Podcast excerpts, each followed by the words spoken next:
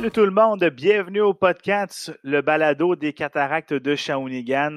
Déjà le sixième épisode cette semaine et on va parler repêchage puisque ça a eu lieu là, dans les derniers jours, soit la première fin de semaine du mois de juin. Mais avant d'aller rejoindre notre invité, je veux vous remercier là, pour votre fidélité puisque semaine après semaine, là, vous êtes plusieurs, plusieurs personnes à nous écouter via nos différentes plateformes, que ce soit SoundCloud, Spotify, Apple Podcasts, Google Podcasts. Vous commentez, vous réagissez, vous nous écrivez pour des sujets d'épisodes. Donc, c'est apprécié et ce projet-là est vraiment pour vous. Et tant que vous en demandez, bien l'aventure va se poursuivre. Donc, je vous remercie. Puis, on va aller rejoindre bientôt notre invité qui est Mario Carrière, directeur général adjoint et recruteur-chef des cataractes. Je pense qu'il n'y a pas une, personne le mieux placée que lui pour analyser qu'est-ce qui s'est passé au repêchage 2020. Et Mario, là, je vais lui demander là, de nous dresser là, des courtes analyses des joueurs qui ont été choisis. Et on va aussi parler un peu là, de, de sa carrière à Mario qui a commencé dans les années 90 au niveau midget 3A avec euh, l'intrépide de Gatineau. Il a fait le saut par la suite dans la Ligue de hockey junior majeur du Québec à plusieurs postes. Donc, j'imagine que Mario a quelques histoires savoureuses à nous raconter. Donc, on va aller le rejoindre euh, dès maintenant. Salut Mario, ça va bien? Ça va très bien toi-même? Super bien.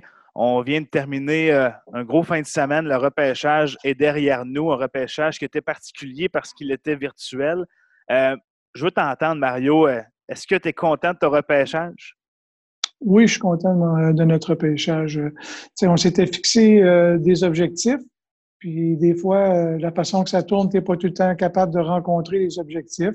Mais je pense que on a rencontré ces objectifs-là. Euh, c'était vraiment, ça a bien tombé. Des fois, tu es chanceux, des fois, tu es un petit peu moins chanceux, mais je te dirais qu'en fin de semaine, euh, ça a tombé aux bons endroits. Comment qu'on prépare un repêchage? Parce que les jeunes, à la fois de l'extérieur, peuvent penser que c'est juste une fin de semaine, puis c'est là que tout se passe, mais pour te connaître un petit peu, puis pour voir ton équipe aller, un repêchage, là, ça se travaille sur combien de temps? Puis c'est quoi vraiment les, enjeux? Puis sur quoi qu'on se base pour travailler? Bien, écoute, c'est, ça dure toute une saison, en fait. Dès que les équipes euh, Midget 3, les équipes Midget 3 des Maritimes, euh, Espoir, quand ça commence, nous, on, on, est, on est prêt à embarquer. Ça commence même un peu avant la Ligue majeure du Québec, ces ligues-là. Alors, euh, euh, dès que ça commence, ben, c'est des matchs. Là. Moi, j'ai huit recruteurs. Euh, j'ai un recruteur dans, dans, les maritimes.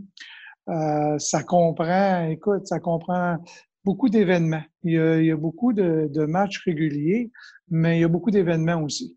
Euh, des tournois des maritimes que l'on doit suivre. Euh, il y a le Challenge Major 3 qui sont des, des très, très euh, importants. Euh, il y a aussi le, à Blainville à la fin de l'année, où les joueurs des maritimes puis du Québec se rencontrent puis et jouent. Il y a la Coupe TELUS, les championnats provinciaux, l'Atlantic Cup. Il y a énormément, énormément d'événements. Vois-tu, euh, personnellement, je suis à temps plein. C'est mon travail à temps plein. Moi, je te dirais que je fais entre 350 et 380 matchs par année. Si on met les tournois, là, où on peut faire 6-7 matchs par jour, des fois, alors c'est dans ça que ça joue. Alors, c'est beaucoup, beaucoup de travail. Euh, ce qui est important, c'est d'avoir euh, de très précis euh, ce que l'on recherche. Les cataractes ont un ADN, et puis, avant tout début de saison, il y a une rencontre avec les recruteurs, puis on, on reparle de, de, nos valeurs et de l'ADN de l'équipe, puis on part à la recherche de ça durant, durant toute l'année. Euh, J'ai un contact euh, régulier avec tous mes dépisteurs. On, on se donne des coups de fil, on s'envoie des courriels. Euh, un joueur a vu tel joueur, il t'envoie, il t'envoie qu'est-ce qu'il a aimé, puis là, ben toi, ben, comme dépisteur chef, ben, tu t'assures d'aller voir ces, ces, joueurs-là. Euh, il y a un gros travail qui se fait aussi là, quand le, le téléphone dit ah, le dépisteur est allé voir un match de hockey, puis c'est tout, mais c'est pas vraiment ça. Quand tu es allé voir un match de hockey, tu reviens à la maison, tu as un rapport à faire qui va dans notre base de données. Alors, tous mes dépisteurs qui font des rapports, mettre ça dans la base de données. Moi, je reçois ça, puis là, ben, à ce moment-là, c'est moi là, qui, qui se trouve à gérer là, euh, tous les rapports qui rentrent. Là. Alors, il y, a, il y, a, beaucoup, beaucoup de travail. Il y a deux gros meetings dans l'année. Euh, un, euh, je te dirais, alentour de la période des fêtes, où là, vraiment, on, on élimine certains joueurs. C'est des joueurs qu'on va arrêter de regarder après, après les fêtes pour essayer de diminuer un peu la quantité, pour être capable de s'attarder un petit peu plus là, sur des points précis. Et puis, il y a le meeting de fin d'année, euh, où là, on, bâtit vraiment notre liste là, pour le repêchage il y a une partie importante aussi qui c'est la, partie des entrevues. Cette année, la partie des entrevues, elle était extrêmement importante. Euh, on a fait en tout 216 euh, entrevues. Euh, on en a fait sur Zoom là au-dessus de 80 facilement, et puis le reste a été fait par téléphone toutes les Zooms ont été faits. J'ai participé à toutes, toutes les entrevues Zoom. J'ai été, euh, été présent. Puis naturellement, ceux au téléphone, mais je l'ai euh, euh, redit à, mes dépisteurs. Excuse-moi, j'ai redistribué ça à mes dépisteurs, ils me font des rapports. Et puis, c'est rentré direct dans la base de données.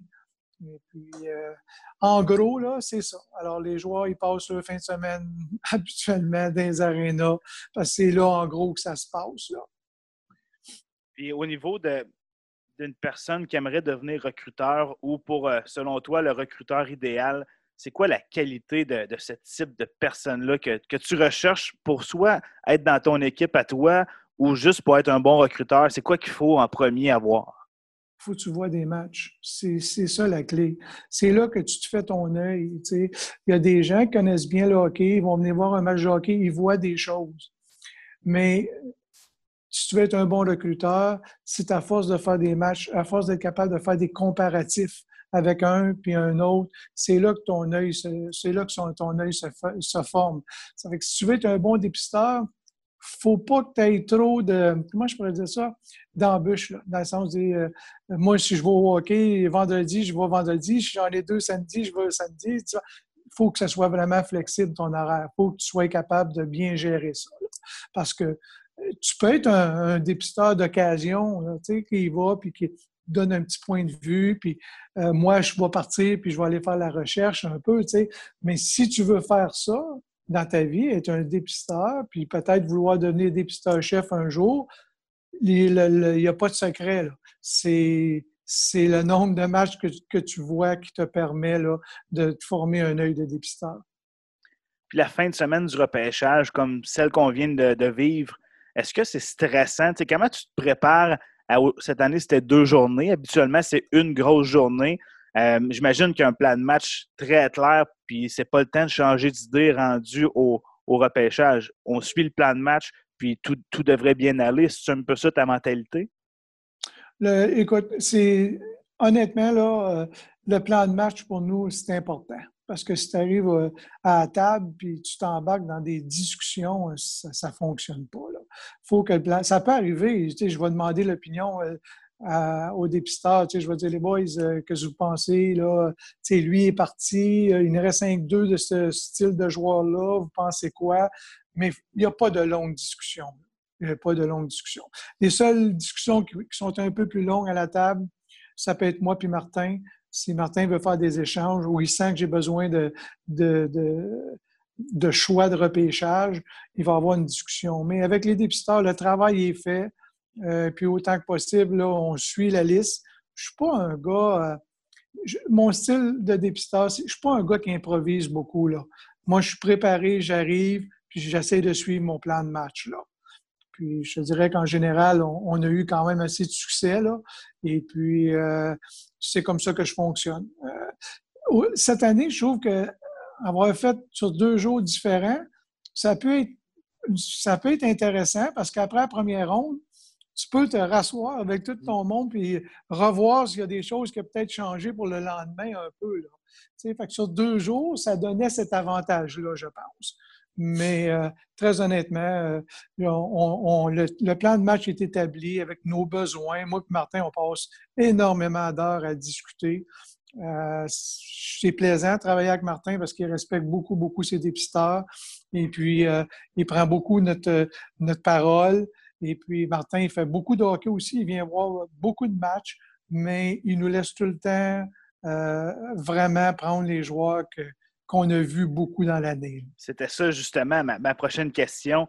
la combinaison DG et recruteur-chef, est-ce que le repêchage, c'est vraiment ta journée, puis c'est un peu toi et tes recruteurs qui décident quel joueur vous voulez ou le directeur général a un mot à dire? Ah, ben, euh, moi, je, veux qu'il y ait un mot à dire, c'est important. Parce que, tu sais, un repêchage, souvent, tu sais, euh, on pense la journée aujourd'hui, mais un repêchage, là, c'est. C'est à quoi ça va servir dans deux puis trois ans. Là. Alors, c'est important que, que, que, la vision du directeur gérant soit là. Mais très honnêtement, Martin a toujours eu un grand respect là, pour le travail de ses dépisteurs. C'est d'ailleurs une des raisons pour lesquelles moi, j'aime énormément travailler avec Martin. Et puis, euh, je vais accepter, des fois, il va, il va me parler des choses qu'il aime. C'est sûr et certain, on forme une équipe nous, le, but, c'est que les Cataractes de Shawinigan aient la meilleure équipe possible. Alors, euh, on est, euh, on est euh, je sais pas, huit dépisteurs, neuf dépisteurs avec moi, plus Martin, mais c'est dix têtes de hockey qui travaillent. Et puis, c'est sûr que Martin est consulté parce que la vision de l'organisation, c'est lui qui est directeur gérant. Puis au niveau bon, des joueurs que les Cataractes ont repêchés en fin de semaine, euh, je veux t'entendre. Il y en a 17 au total qui ont été repêchés vendredi et samedi. Puis, euh, je, veux, je veux tenter un exercice avec toi. Je vais te nommer le nom du joueur. On va y aller en ordre de sélection.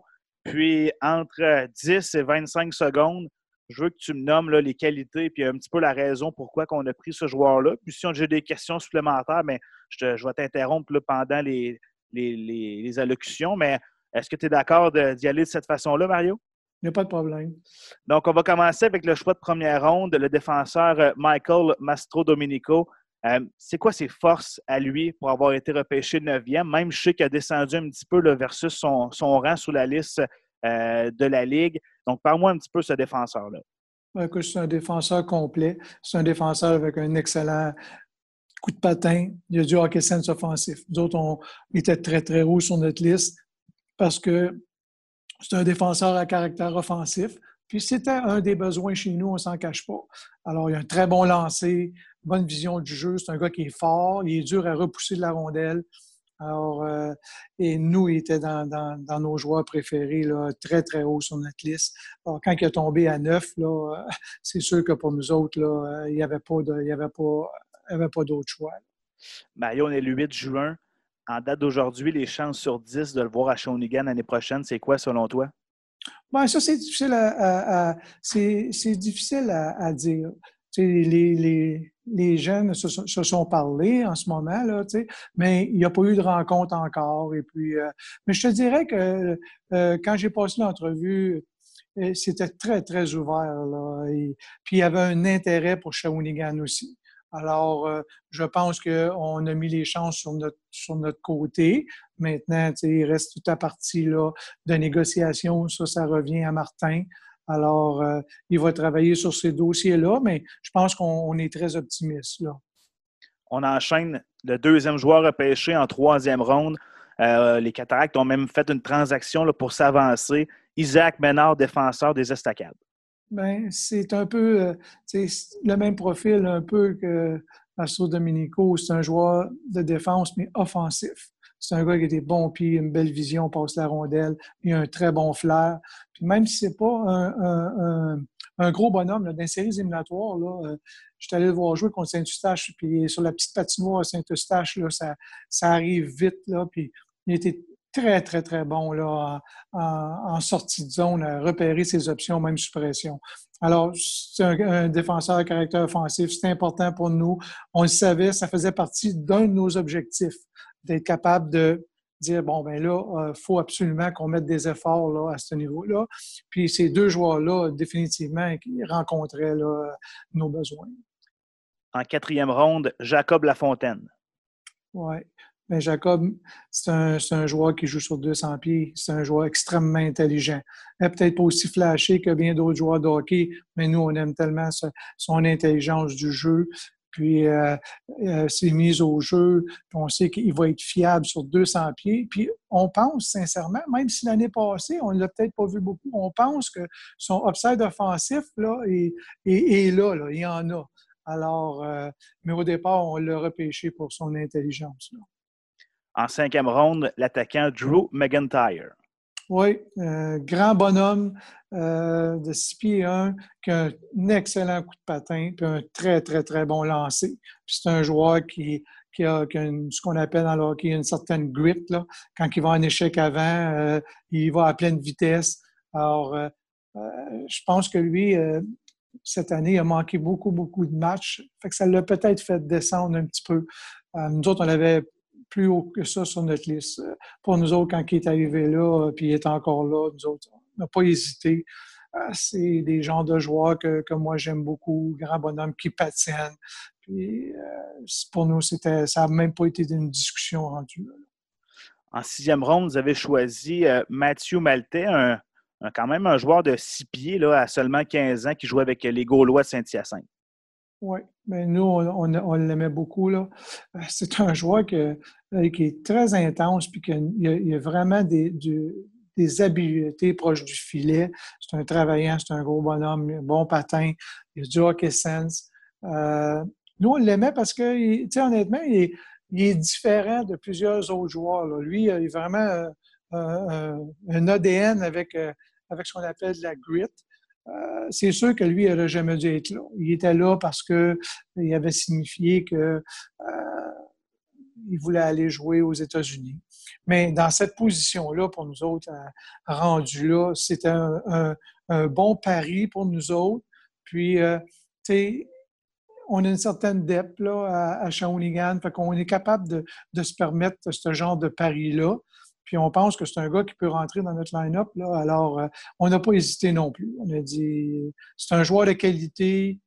On va, s'assurer après ça de lui prouver qu'on est une bonne organisation, qui peut l'encadrer au niveau de l'école, qui peut l'encadrer au niveau du hockey. Ça va être à nous à faire nos preuves après. Également, sixième ronde, euh, le seul gardien repêché dans, la, séance de sélection là, des, joueurs euh, de vendredi et samedi parce que lundi, vous avez choisi deux joueurs dans, la séance de sélection là, américaine qui étaient des gardiens. Donc, on a repêché Philippe Bourdage, un joueur qui jouait là, dans les rangs midget espoir. oui, écoute, nous, on a énormément confiance que, Philippe va avoir un rôle très important l'an prochain au Collège Notre-Dame Midget 3. On ne peut pas parler pour les entraîneurs, là, mais on pense sincèrement qu'il va avoir un, rôle important avec des responsabilités comme gardien de but. Il vient de l'espoir. Les gardiens de but qui partent de l'espoir au junior majeur sont quand même assez rares. Puis nous, bien, vu qu'on avait quand même deux gardiens de but de 18 ans en ce moment de haute qualité, on est capable d'être patient, puis de laisser un jeune se développer, puis c'est lui qu'on a identifié. Là. Alors, euh, on était content. On sait qu'il va jouer midget 3A. Puis, comme je te dis, on n'est pas pressé. On n'a rien à devancer avec lui. On va le laisser se développer à son rythme. En huitième ronde, défenseur midget espoir, Charles Poirier euh, du Triolet. Oui, ça, c'est. Lui, il revient encore un peu avec, euh, avec Mastro Dominico puis Ménard. C'est un gars, défenseur offensif. Par contre, lui, il a 15, un 15 ans late, il jouait espoir. Nous, on a euh, un très, très bon espoir qui va jouer à Magog, mais juste 3A, puis qui va pouvoir là, se, se développer là, à, à, sa vitesse convenablement dans un bon programme. À Magog, c'est un très, très bon programme de hockey. Je n'ai pas besoin de dire ça. Là. À toutes les années, Magog sont compétitifs et puis on sait qu'il va vraiment progresser. Euh, lui aussi, l'espoir à junior majeur, c'est jamais nécessairement évident. le plan avec lui, c'est d'être un peu comme Bourdage. C'était un autre mandat qu'on s'était donné avec les Qataris. On s'est dit, il faut, à un moment donné, on ne pourra pas mettre 20 euh, joueurs dans le line-up. On a une équipe jeune déjà avec beaucoup, beaucoup, beaucoup de talent. Alors, on va repêcher des jeunes espoirs qui, on pense, qui ont euh, le matériel pour jouer junior majeur. Puis le fait que on n'est pas dans un, moment d'urgence pour amener ces gars-là au junior majeur. Ça va leur permettre de, bien se développer là, des rangs, inférieurs. Ça ne veut pas dire qu'il ne peut pas nous surprendre puis faire l'équipe, c'est pas ça que je dis, mais ce que je dis, c'est que les plans, c'est qu'on veut leur donner du temps pour bien se développer. Et également en huitième ronde, Alexandre Pouliot euh, du Bas-Saint-Laurent, Midget Espoir. Un petit attaquant avec du patin, du hockey sense, un travaillant. Lui aussi, c'est un 15 ans late. Puis lui est, dans il est vraiment dans, un, endroit, mais où il a d'excellentes chances de jouer avec des belles responsabilités. Fait que nous, à partir de là, c'est un peu le même principe que Bourdage, puis, euh, puis Poirier. C'est des jeunes qui jouent espoir. Nous, on pense qu'ils ont du euh, upside pour jouer junior majeur. Alors, on va leur donner le temps de faire leur école comme il faut avant d'arriver chez nous. Mais euh, c'est un petit gars qui a beaucoup, beaucoup de vitesse et beaucoup d'offensive.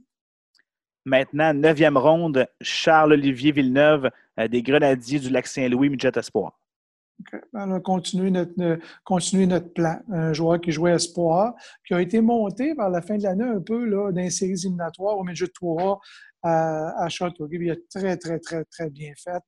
Alors, euh, lui ici, c'est un, un, un, jeune et puis euh, il va jouer midget 3 l'an prochain. Et puis, euh, il va pouvoir se développer à la bonne vitesse avec des responsabilités. C'est un peu le même pattern. Tu sais, C'était l'objectif on avait deux, vraiment, deux objectifs euh, majeurs.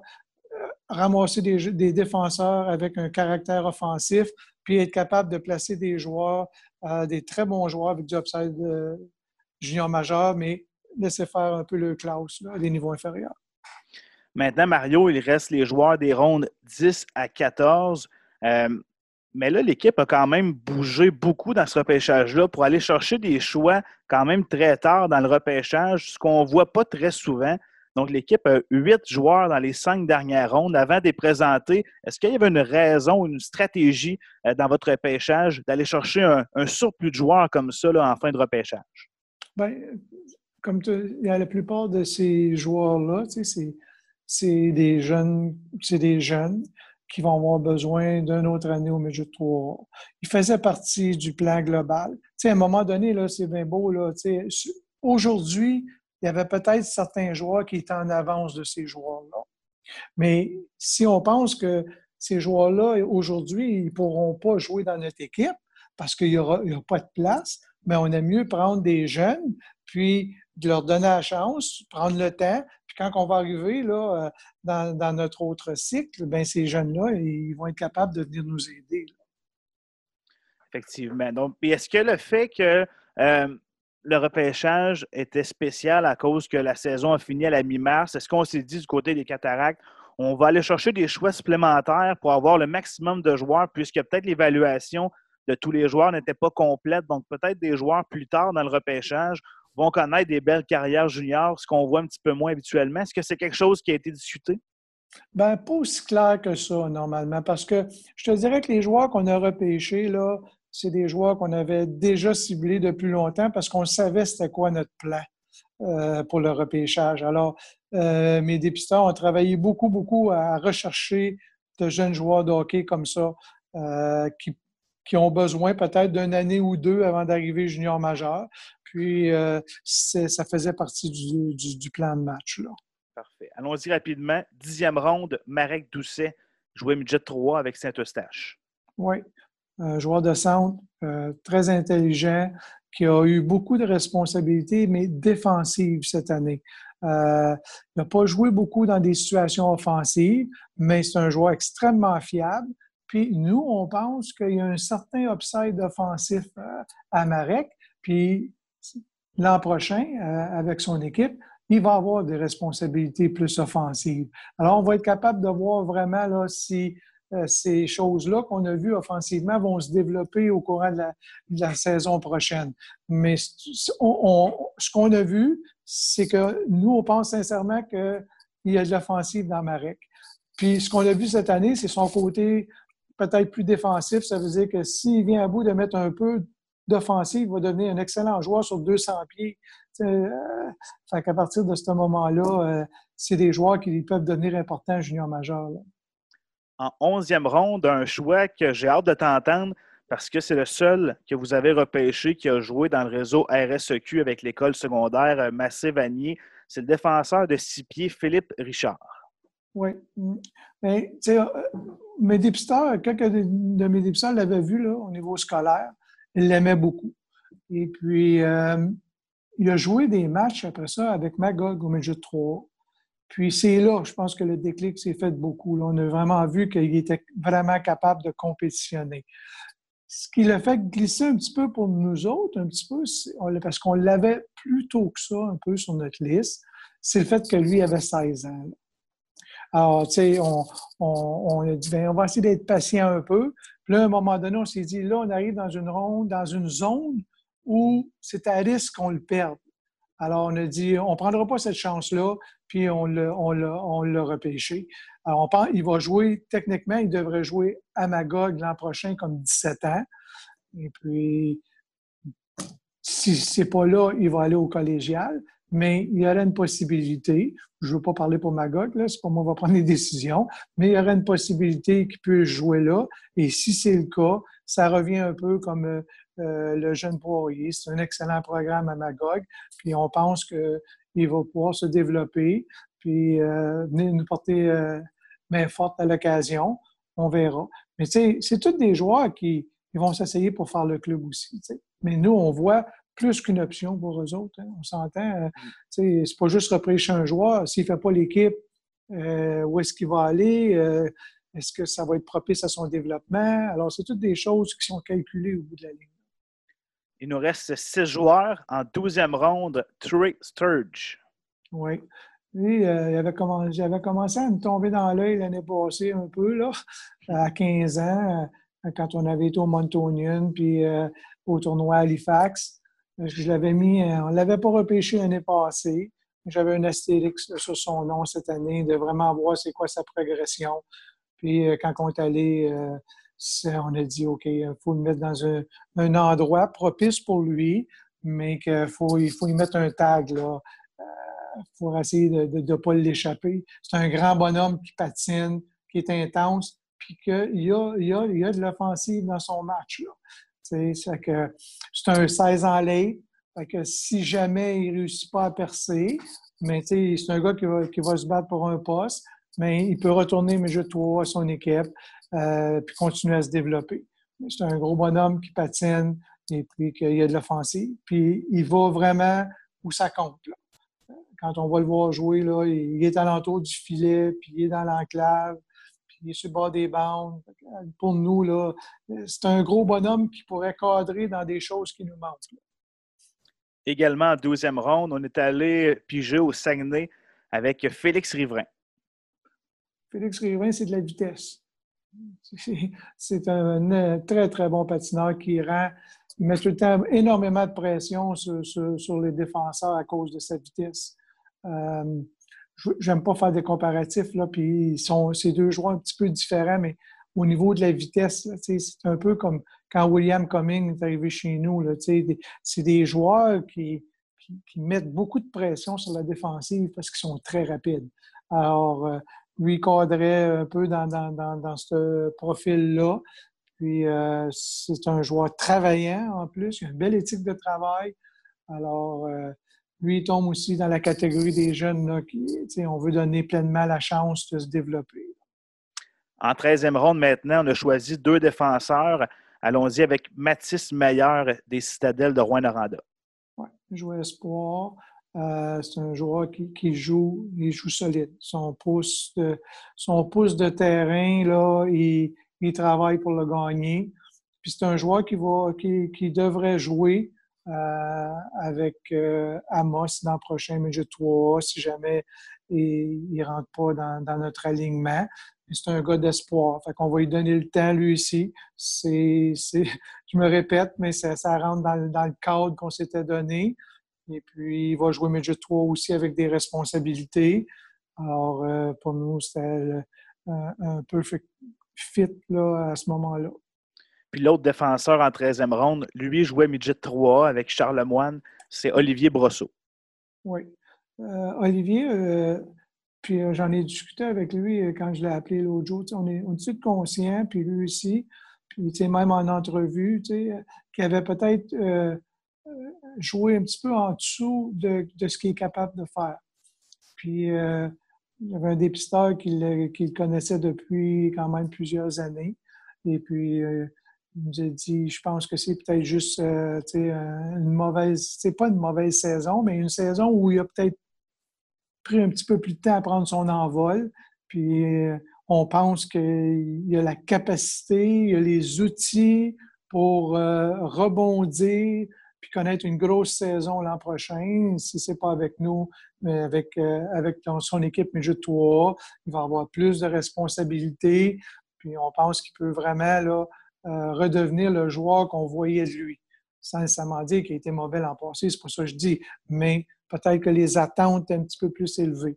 Mais ça, nous, ça ne nous dérange pas. Les outils sont là, puis on va lui donner la chance là, de, de, de bien rebondir en 14e ronde, Mika Keleshian jouait midget espoir au Lac-Saint-Louis. Oui, un joueur qui joue 200 pieds, intelligent, euh, qui, a, un très, très bon euh, commitment euh, à tous les niveaux.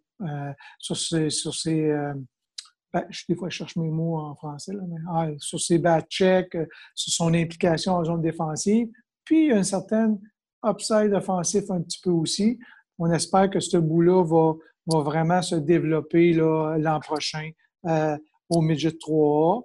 Alors, il jouait sur un excellent trio espoir. Ce trio-là, euh, vraiment, c'est probablement un des bons trios Midget Espoir. Alors, euh, il y a eu une bonne saison. Puis, comme je te dis, on, espère qu'il va juste avoir une petite poussée au niveau offensif. Mais pour le reste, le reste, c'était vraiment un choix intéressant. Puis finalement, le dernier joueur que vous avez repêché euh, du Bas-Saint-Laurent Midget Espoir, Willem Côté. Oui. Willem, c'est vraiment son éthique de travail qu'on a jeté. Il est travaillant, il, est tout le temps sur la rondelle. Euh, c'est vraiment là, un travailleur là, qui, nous autres nous a tapé dans l'œil à l'espoir. Puis euh, lui aussi devrait avoir quand même de bonnes chances de jouer au Midget 3 puis de, se développer convenablement. Mais c'est un style un peu différent des autres. Comme je dis, ça passe plus par travail, commitment. On appelle ça, une autre, in-your-face player. Alors, euh, c'est un petit peu plus ça son genre. Il est différent un petit peu. Donc, Mario, ça fait le tour des joueurs que les Cataractes ont repêchés ce week-end, des joueurs qu'habituellement, on voit une semaine plus tard en test physique, puis un petit peu même sur la glace. Mais là, cette année, à cause de la situation qu'on connaît, on va les revoir seulement peut-être au mois d'août ou au mois de septembre. On ne sait pas trop. Mais c'est les mhm. joueurs qui vont être pris en charge par l'organisation, puis qu'on on va leur donner, j'imagine, un petit plan d'entraînement pour arriver prêt à la prochaine saison. Puis ma prochaine question s'enligne un peu par là. Tu les joueurs que vous avez repêchés cette année grâce à votre travail puis aux, centaines de matchs que vous avez vus en tant que recruteur, toi et le reste de l'équipe, est-ce que les joueurs repêchés cette année, euh, vous les suivez l'année prochaine ou c'est le travail vraiment de d'autres personnes de l'organisation, puis vous, vous vous concentrez juste sur le repêchage? C'est quoi un peu la, méthode de travail à ce niveau-là pour le suivi des joueurs? Bien, c'est sûr qu'il y a un suivi. Euh, la première des choses, c'est que la plupart de ces joueurs-là, au départ, on parle de cet été-là. Euh, nous, quand on les passe en entrevue, on leur demande tout le temps c'est qui qui est leur préparateur physique. Alors, on s'assure qu'ils ont un plan pour leur été et puis avec leur préparateur physique. Puis, si jamais, un exemple, euh ils n'en ont pas, euh, nous, c'est sûr et certain qu'on les prend en charge. car est capable de leur donner ce qu'ils ont besoin. Ce qui était le fun avant, c'est que quand on pouvait faire les testings, Carl était capable de voir, euh, comment je pourrais dire, les, petites faiblesses qui étaient ressorties des tests physiques, puis tout de suite apporter une touche au, au plan d'entraînement ça, ça va peut-être être un petit peu plus difficile, on verra, mais c'est sûr que si un de nos joueurs n'a pas de plan ou de personne pour l'aider à se préparer, physiquement, c'est sûr, sûr que nous, on va le prendre en, main. Maintenant, pour l'an prochain, si ces joueurs-là ne jouent pas avec les cataractes, c'est sûr que nous, à toutes les fois qu'on va voir une équipe jouer, puis on a de nos joueurs dedans, nos dépisteurs ont la responsabilité de faire un rapport sur ces joueurs-là. Alors, c'est sûr qu'ils vont pour voir le nouveau talent, mais moi, à chaque fois qu'il y a un joueur des cataractes qui joue à un endroit, il faut qu'il fasse partie des joueurs euh, avec lesquels ils ont fait des rapports. Alors, moi, ça me permet de voir là, qu'est-ce qui se passe avec le joueur. puis ça me permet d'aller valider après ça, voir où ce qui est rendu dans certains matchs. Puis des fois, je vais, des fois, je vais jaser avec l'entraîneur, mais les cataractes, on n'a jamais eu vraiment la, philosophie de rencontrer ces joueurs-là continuellement. On pense que quand ils sont rendus à leur équipe Midget 3A, euh, ces gens-là sont qualifiés pour s'en occuper, puis euh, on les laisse travailler avec les joueurs. Par contre, si on sent que l'entraîneur a une certaine difficulté sur certaines choses, on est tout le temps prêt à leur donner un coup de main pour les aider à faire passer les messages. Fait que c'est pas parce qu'ils ne joueront pas avec les cataractes qu'on s'en occupera pas. Au contraire, surtout que là, on a repêché beaucoup de joueurs qui vont probablement retourner là. Mario, avant de te laisser aller, il me reste encore deux petites questions. Euh, il y en a une en fin de semaine. Euh, j'étais un petit peu dans, les coulisses, puis je t'entendais parler. Puis tu avais beaucoup de bons mots pour la Ligue de hockey Midget 3A, euh, surtout au Québec. À quel point euh, tu trouves que cette ligue est, fantastique, autant pour les recruteurs, autant pour les joueurs? Explique-moi un petit peu ta vision de tout ça, puis pourquoi tu dis que c'est une excellente ligue pour se développer? Ben, moi, j'ai travaillé dans cette ligue-là pendant des années de temps. Je suis un, des fondateurs de l'Intrépide de Gatineau. Alors, j'ai tout le temps cru à, cette ligue-là. Tu sais, des fois, tu sais, n'y a pas de ligue parfaite. Là. Tout, le monde, euh, il y a tout le temps des petits, défauts à quelque part, puis des choses qui ne plaisent pas à un. Mais quand tu regardes globalement cette ligue-là, comment est-ce qu'elle est organisée, comment est-ce que les jeunes sont encadrés, il y a d'excellents entraîneurs dans cette ligue-là. Euh, ces jeunes-là pratiquent à tous les jours. Euh, c'est une mini-ligue junior majeure du Québec. Ça prépare bien nos joueurs moi, je suis fier de cette ligue-là, euh, très, honnêtement. Pour avoir voyagé partout au Canada, il n'y a pas beaucoup de ligues qui sont meilleures que la Ligue Midget 3. Je n'ai pas peur de le dire. Est-ce que c'est tout le temps parfait? Ben non, il n'y en a pas personne de parfait. Puis il n'y a aucune ligue dans le Canada qui est parfaite. La Ligue Midget 3 honnêtement, on n'a jamais eu vraiment euh, de peur de retourner des joueurs dans cette ligue-là. On sait qu'ils sont pris en charge. Et puis, euh, j'ai tout le temps eu, moi, les années que j'ai passées dans cette ligue-là, énormément de plaisir à travailler. J'ai vu passer des joueurs fantastiques dans cette ligue-là aussi. Alors, moi, je, suis un, believer de la Ligue Major 3. Euh, c'est une ligue qui est, bien structurée. Puis Mario, bon, tu as dirigé Midget 3, tu as aussi dirigé Junior Majeur. Maintenant, tu es DG adjoint et recruteur-chef avec les Cataractes. Avec toutes tes années de hockey, est-ce que y a un joueur, je vais peut-être te faire chercher un petit peu, mais est-ce qu'il y a un joueur qui t'a marqué? C'est peut-être un joueur qui a été repêché plus tard, qui s'est amené euh, avec une équipe, qui a eu un rôle important, ou un joueur que, que tu as côtoyé, que tu as apprécié, puis qui s'est développé comme joueur de hockey ou comme être humain dans la vie en général? Est-ce que tu as, un coup de cœur de coach ou de recruteur là, au cours des années que tu aimerais nous partager? Oh oui, j'ai des. Tu sais, j'en ai, j'ai beaucoup, euh, j'ai beaucoup de coups de cœur. Tu sais, puis je veux tout le temps faire attention là-dedans. tu sais, tu, mais oui, j'ai eu des coups de cœur. J'ai dirigé des joueurs. Euh, j'ai été chanceux dans ma, carrière d'entraîneur. J'ai dirigé des joueurs euh, fantastiques qui ont joué dans une nationale par après. Alors, mais tu sais, il y en a un exemple, je ne l'ai jamais coaché junior majeur, mais je l'ai coaché Bantam, je l'ai coaché Midget 3 j'ai de la à passer à côté de Daniel Brière. Daniel, c'était euh, une année en plus avec l'Intrépide où on a tout gagné. puis on a gagné la médaille de bronze au championnat canadien. Quand tu gagnes comme ça avec des joueurs, il y a un attachement. Puis je l'avais coaché Bantam aussi, Daniel. Puis on a encore une belle relation, les deux, très honnêtement. On se parle souvent, je le vois parce que c'est un petit peu de Gatineau. Alors, Daniel a tout le temps eu une place importante euh, dans mon cœur. Je n'ai pas eu la chance de le voir souvent dans le national parce que quand tu travailles dans la Ligue majeure du Québec, c'est, difficile de, suivre d'autres choses là, parce que dans ce temps-là, je coachais encore, c'est encore pire, c'est du 16 jours semaine. Mais tu sais, Daniel a tout le temps eu une, place assez importante. Là. Euh, après ça, que j'ai coaché, euh, j'ai apprécié énormément Chris Letang. J'ai coaché Chris toute sa carrière junior majeure. Puis, tu sais, je garde des souvenirs incroyables d'un athlète, euh, incroyable. Je garde des bons souvenirs, puis j'ai encore beaucoup de plaisir à le regarder jouer parce qu'il y a encore, je trouve, la même fougue qu'il avait quand il avait 17, 18, 19 ans. il est encore fougueux à la glace. Tu vois que la passion euh, du hockey, elle, il sort par les oreilles encore. Puis quand on a eu le draft à Shawinigan, il était ici, puis on a eu une chance de jouer un petit peu. Puis ça m'a fait beaucoup plaisir parce que ça faisait longtemps que je n'avais pas vu euh, Christopher, parce qu'encore pour la même raison que Daniel, quand ils sont rendus professionnels, je les perds un peu. Mais j'en ai eu beaucoup d'autres, très honnêtement. Mais ça, c'est des gars que j'ai eu, euh, j'ai eu des coups de cœur à, coacher, que j'ai aimé à coacher. Quand je suis arrivé à Shawinigan, il y en a eu aussi, là, les Sam Gérard, les Beauvien, il y en a eu beaucoup, beaucoup, beaucoup. Mais si je recule un peu en arrière, là, pour des plus jeunes, là, euh, ça, c'est dans le temps. Daniel Briard, c'est dans les années 94. Plus le c'est plus dans les années 2004. Euh, c'est l'entour de ça.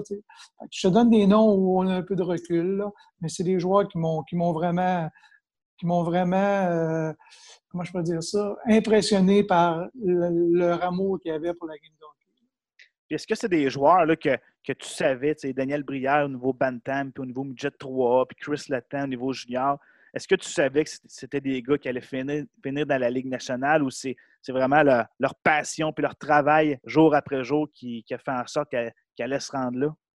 Bien, tu ne peux jamais être sûr à 100% mais pour Daniel puis Chris, j'en étais convaincu. Même si Daniel, dans le temps, était un peu plus petit, puis dans le national, à ce moment-là, c'était un petit peu plus dur pour les petits joueurs il y avait des profils, euh, des profils de joueurs de nationale. C'est la façon qu'ils voient le jeu, la façon qu'ils s'entraînent, la façon. Tout, tout est hockey dans leur vie. c'est des, des tu le vois tout de suite. C'est des profils. Il, il aurait pu manquer le coup, comme il y a tellement de choses. Des fois, tu es repêché, t'es pas, tu tombes pas à bonne place. Euh, bon, mais tu sais, comme Daniel est à la Phoenix, ça n'a pas été facile. Il a fallu qu'il soit très persévérant. Il a vraiment sorti de sa coquille quand il est arrivé à Buffalo. Euh, mais il y avait cette passion-là, puis le travail qui me disait que ces joueurs-là étaient presque assurés de réussir. Là. Puis, bon, dans les joueurs plus récents que tu as repêchés, euh, on ne peut pas ne pas parler de Maverick Bourque, que les Cataractes ont pris là, très tôt au repêchage de 2018. Le mm-hmm. repêchage de la Ligue nationale s'en vient. On ne sait pas trop quand, mais il va y avoir un repêchage bientôt. Euh, Maverick est étiqueté euh, première ronde selon euh, certaines listes. Est-ce que tu crois que, c'est quelque chose de possible de voir ce joueur-là des cataractes d'être repêché en première ronde? Oui, j'y crois. J'y crois. mais il y a des impondérables là-dedans, on s'entend. Puis, tu sais, moi, je connais pas tous les joueurs de hockey euh, la planète avec qui euh, ils compétitionnent, là, comme on dit, mais euh, moi, je pense qu'il y a qualités définitives. Là. Je, je, suis convaincu. puis c'est un profil, c'est un profil qui ressemble aux joueurs que j'ai eus qui ont réussi. C'est, ça ment pas, là. C'est, alors, je, suis convaincu qu'il y a de très, très bonnes chances de sortir en première ronde. Puis si c'est pas là, eh, ça va être en début de deux. ça ne changera pas grand-chose. Sam Gérard était repêché en deux, puis eh, il, jouait sur le power, à 20 ans. Alors, euh, tu sais, quand tu regardes ça, il pourrait tomber là aussi.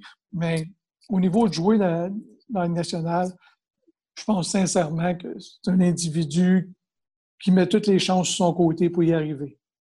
Exact. Puis je pense qu'en tant que recruteur-chef, puis que tu en as vu beaucoup de dans ta vie, je pense que tu es la personne qui est mieux placée pour dire que ton rang de sélection dans un repêchage n'a pas vraiment d'importance rendu au camp d'entraînement parce qu'il y a tellement de choses qui peuvent changer. Euh, puis c'est pas juste l'équipe puis le coach comment il va traiter le joueur, c'est le joueur comment il va se préparer puis va s'ajuster à différentes situations. Donc toi, ton travail est fait les joueurs sont sélectionnés. Ils reçoivent présentement euh, leur chandail et leur casquette de la part de nos différents, différents recruteurs qui font le tour euh, du Québec puis, euh, puis des Maritimes. Puis toi, j'imagine, Mario, là, tu vas avoir quelques semaines de, de, congé, puis après ça, on se remet au boulot pour la prochaine saison? Oui, ça ressemble à ça. Puis, tu sais, les jeunes qui ont été repêchés un petit peu plus loin, j'ai un message quand même à, vous donner. J'ai des joueurs là, comme Anthony Manta qu'on a repêché. Euh, dans ce temps-là, les 15 ans, il y avait juste 5 rondes. On l'a repêché euh, juste à temps, en cinquième ronde. Anthony Manta, un choix de première ronde. Euh, Marco Scandella, qu'on a repêché en sixième ronde, qui joue dans le national aussi. Sam Richard, qui n'a pas joué dans le national, mais qui était tout un joueur junior majeur qui a été repêché en septième ronde. Ça, ça ne veut rien dire c'est la façon que tu, envisages la game de hockey qui fait toute la différence. Il y a des gens qui ont été repêchés sur leur talent beaucoup plus bas des fois, puis ça n'a pas rien donné. Alors, euh, il n'y a pas vraiment, il y a pas vraiment de, comment je peux dire ça, de logique des fois dans, le repêchage. Il n'y en, a pas. C'est, toute la, de la projection. Puis euh, on sait tout que dès qu'on joue avec une projection, il y a une marge d'erreur. Alors, il faut que tu t'arranges comme joueur de hockey pour rapetisser la marge d'erreur. Ça veut dire qu'il faut que tu sois à ton affaire. Il ne faut pas que tu t'espères arriver au bout. Il faut que tu veuilles arriver au bout. C'est différent un peu. Mais là, je vais me. C'est sûr et certain que là, on a terminé aujourd'hui. Je m'en retourne chez nous à Gatineau, puis je vais prendre quelques semaines de vacances, euh, puis ça va faire du bien.